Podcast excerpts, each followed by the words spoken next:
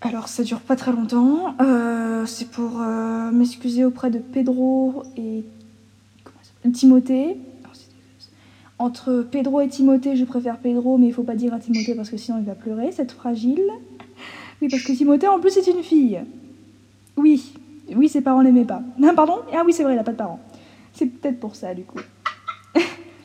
En fait, je pense qu'il a perdu un pari ou un truc du genre parce qu'à la naissance, euh, s'appelait Timothée, c'est pas possible. Enfin bref, Pedro le toxico, on est vraiment désolé de se moquer des personnes euh, handicapées, même si en soi, Pedro, en fait, c'est Billy, il a juste mis un sombrero, on a cru qu'il était mexicain.